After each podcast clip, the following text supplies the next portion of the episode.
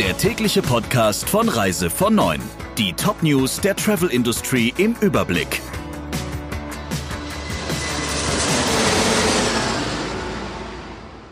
Mein Name ist Ursula Lampe. Schönen guten Morgen. Georg Welbers wird im April Geschäftsführer von Marketing und Vertrieb bei dem Düsseldorfer Veranstalter Altours. Welbers war zuvor lange Jahre in verschiedenen Leitungsfunktionen für Thomas Cook aktiv. Zuletzt war er dort als Direktor Omnichannel für die Verknüpfung von E-Commerce und stationärem Vertrieb zuständig. Bei Altours soll Welbers den Reisebürovertrieb stärken und gleichzeitig die verschiedenen Vertriebskanäle strategisch miteinander vernetzen und weiter ausbauen. Der Orkan Sabine hat weniger Schäden angerichtet als gedacht und das trotz Windgeschwindigkeiten von bis zu 160 kmh.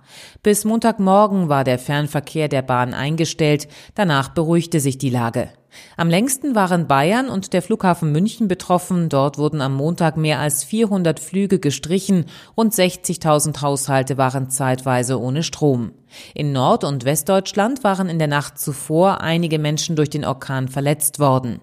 Heute erwartet der Deutsche Wetterdienst neben kurzen sonnigen Abschnitten weitere Regen, Schnee und Graupelschauer, an der Nordsee auch einzelne Gewitter.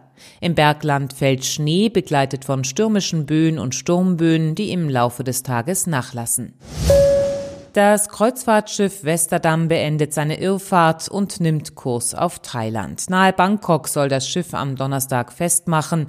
Alle rund 1500 Passagiere dürfen von Bord. Die Westerdam war in Hongkong gestartet, doch die angesteuerten Häfen verweigerten aus Angst vor dem Coronavirus das Anlegen. Da an Bord kein Fall festgestellt wurde, stimmte Thailand nun zu. Ein glückliches Ende hat für die Passagiere auch die Kreuzfahrt mit der World Dream.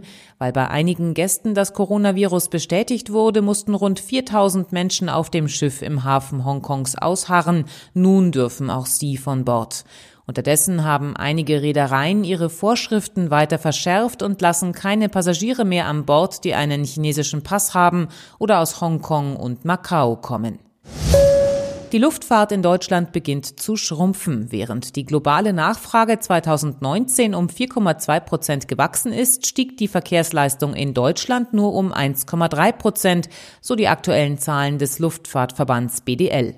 Und auch der Blick nach vorne sieht so aus. Für 2020 rechnet der Weltverband der Fluggesellschaften IATA mit einem Wachstum von über vier Prozent für den Passagierverkehr.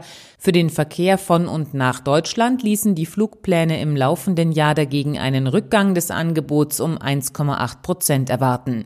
Die eingetrübte Konjunktur, die Unsicherheiten durch den Brexit sowie die Folgen der Coronavirus-Epidemie wirkten dämpfend auf die Luftverkehrsnachfrage, so der Verband. Zudem stellt der BDL steigende Ticketpreise fest, so seien die Tarife für Flugziele innerhalb Europas gegenüber dem Vorjahr deutlich gestiegen. An Bord des Kreuzfahrtschiffes Caribbean Princess ist eine Magen-Darm-Erkrankung ausgebrochen. Mindestens 190 Menschen sind bereits erkrankt. Das US-Gesundheitsministerium untersucht den Vorfall. Das Kreuzfahrtschiff der Reederei Princess Cruises ist derzeit auf einer 14-tägigen Karibik-Rundreise. Ein zweites Schiff derselben Reederei steht derzeit unter Quarantäne. Von den 3700 Passagieren an Bord waren rund 70 an dem Coronavirus erkrankt und wurden von Bord gebracht. Die übrigen dürfen das Schiff derzeit nicht verlassen. Der Reise von Neuen Podcast in Kooperation mit Radio Tourism. Mehr News aus der Travel Industry finden Sie auf reisevon und in unserem täglichen kostenlosen Newsletter.